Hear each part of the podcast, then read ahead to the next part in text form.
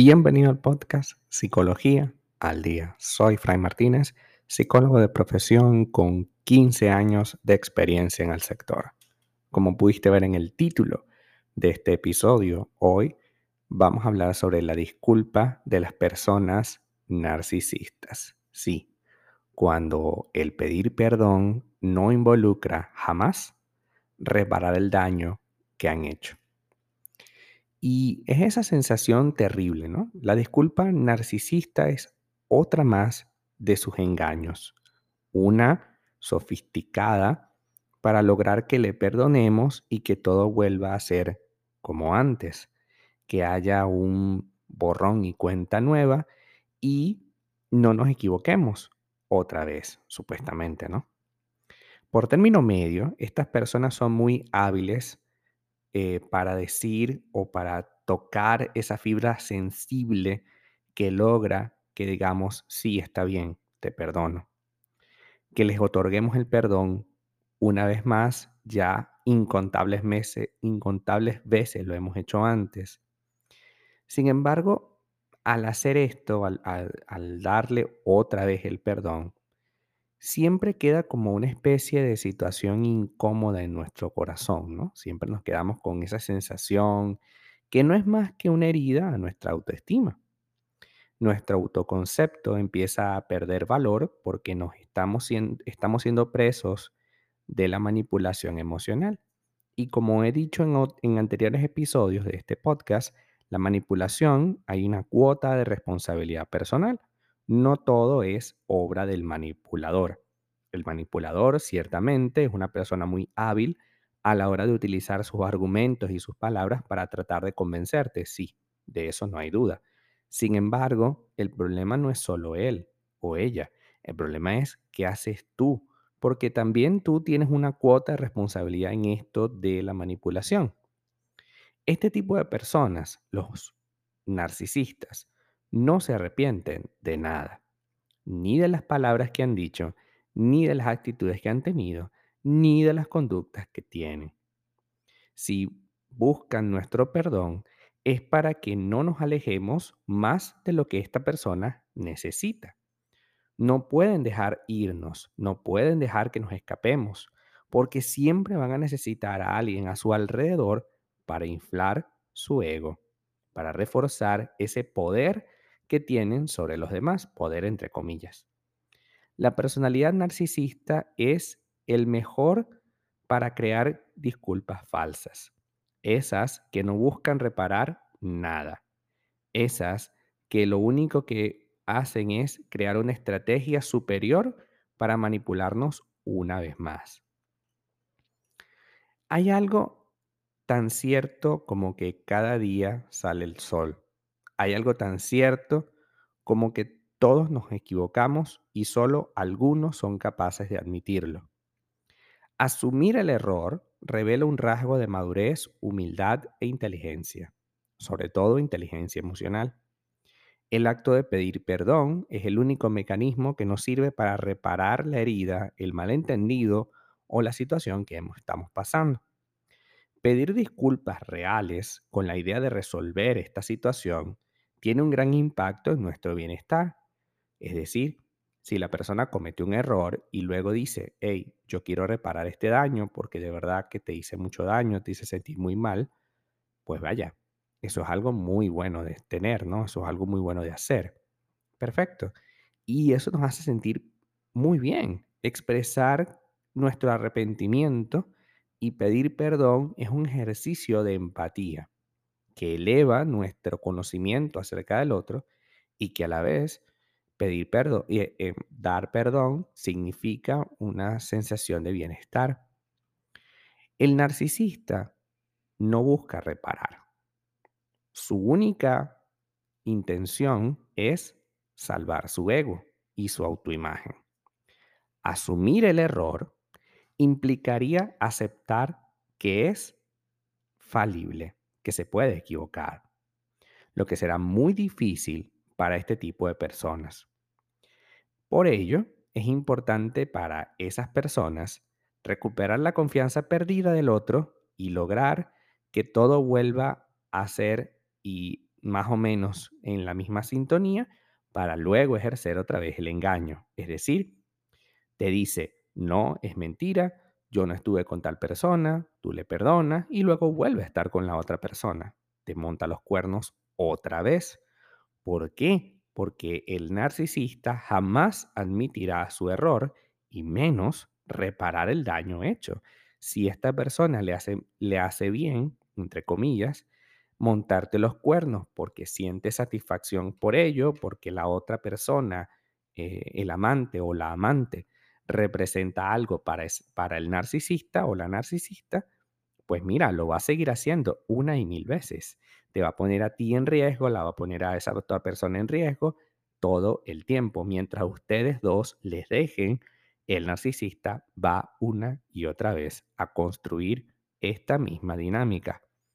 Quizás más adelante la otra persona, la amante o el amante, le descubre y hace todo lo mismo que está haciendo contigo, pero con la otra persona. Le pide perdón, dice arrepentirse, cambia, se queda unos días con ella y tal, y luego cuando ya está un poco más tranquilo todo, regresa y vuelve contigo otra vez. Porque ese es el chiste de este tipo de cosas.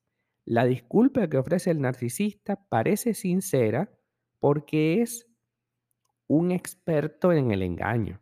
Saben jugar muy bien con nuestras emociones porque nos conocen muy bien y por ello no les cuesta demasiado poner la palabra perdón, discúlpame, yo no quise hacerlo de esa manera.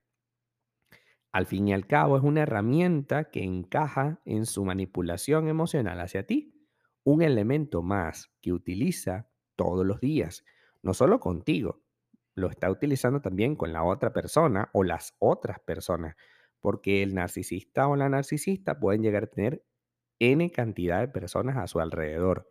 Eso es lo que los hace sentir poderosos. Recordemos que una persona narcisista es alguien que necesita, necesita sentirse que es vitoriado, querido y, por supuesto, eh, amado por todos por todos, no solo por ti, que eres su pareja, entre comillas, por todos. Porque ¿qué sabes tú si a la otra persona también le dice que es su pareja? Y que van a vivir juntos por siempre, porque ese es el chiste, tratar de manipularte a través de eso. Cuando tú le descubres, empieza a construir una respuesta, un perdóname, un mira, no sabía que lo que estaba haciendo y tal, pero al final Nada de eso es real. Por ejemplo, hoy vamos a hablar de algunos ejemplos de este tipo de disculpas, ¿no? La disculpa que minimiza la acción. Cosas como, sí, yo solo quería, yo solo estaba. Es que al fin y al cabo no es nada, o sea, yo no me acosté con ella, ¿ves? Minimiza. Pero tú le escribiste, sí, sí, porque bueno, estaba aburrido, estaba en la casa solo, eh, habíamos peleado ese día, aunque tú no te acuerdes de eso. Y tú digas, pero yo no me acuerdo que, nos, que hemos peleado ese día.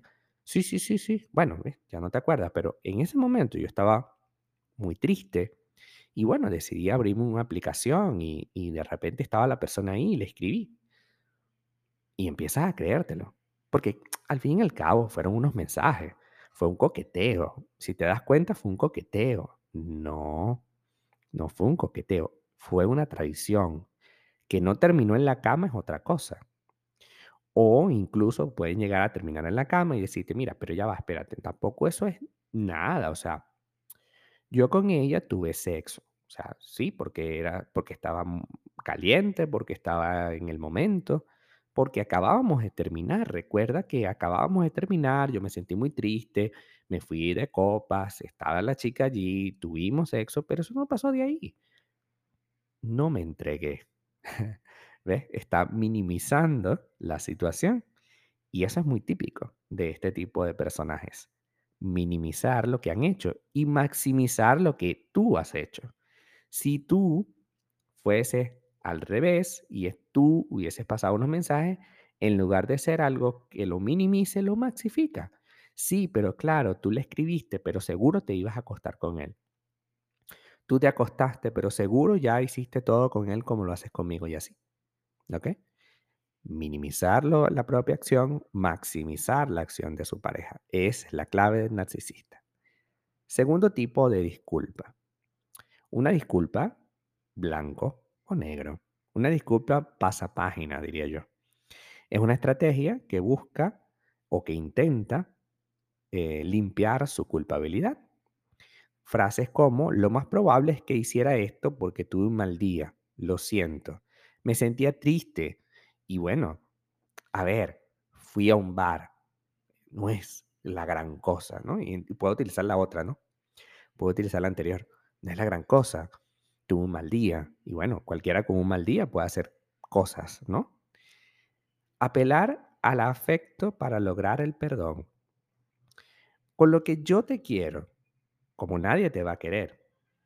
No sé cómo he podido hacer esto, pero tú sabes lo que yo siento por ti. Y que esto que siento por ti jamás lo tendré ni lo sentiré por nadie. Entonces, claro, se acostó con otra persona, pero lo que siente por ti no lo siente por nadie. Eso fue solo sexo. Mira que va, va uniendo las cosas, ¿no?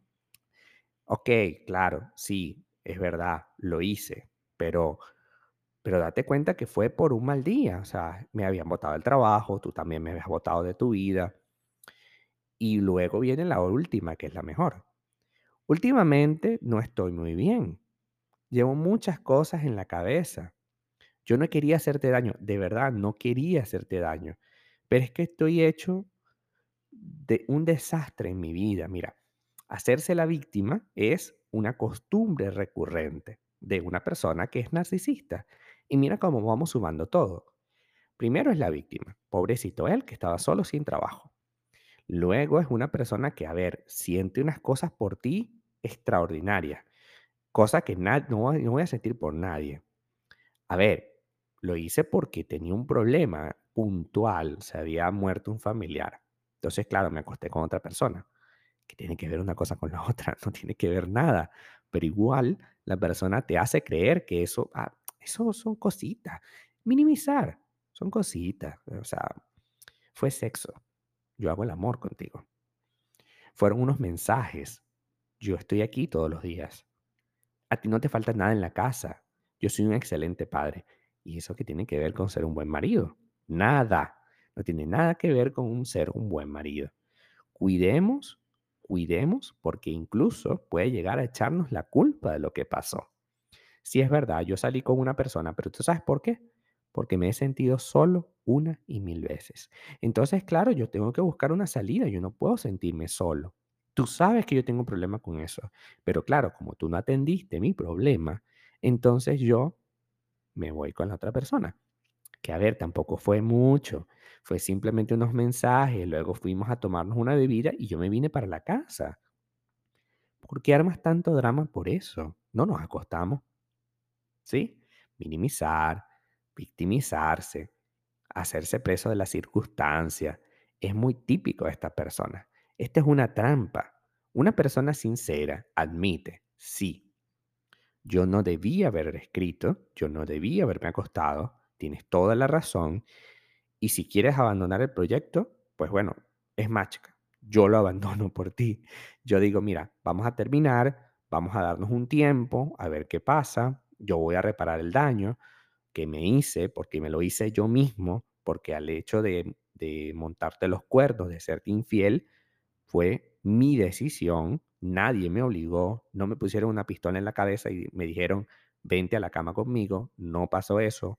Por tanto, yo decidí, así que yo voy a ir a terapia, voy a trabajar y voy a ver si en el futuro tú quieres volver a estar conmigo, pero de verdad tienes razón, hay que terminar esta relación por tu bien. Yo necesito que tú estés bien. A mí me gustaría que esta situación no te afectara tanto como te está afectando. Eso sería un comportamiento normal. Quien busca minimizar, victimizarse, poner poner esto como, bueno, pasa la página, ya esto pasó, lo único que está logrando es construir una relación tóxica contigo. Los narcisistas son personas de las cuales cuando nos demos cuenta que están allí, tenemos que huir rápidamente porque el narcisista jamás, jamás, jamás cambia. Hasta acá nuestro episodio del día de hoy. Muchísimas gracias por quedarte aquí hasta el final. Si deseas saber más sobre mi contenido, www.fraymartinez.com. Para consultas online, www.fraymartinez.com y también sígueme en mi Instagram, arroba fraymartinez20. Muchísimas gracias y hasta el próximo episodio.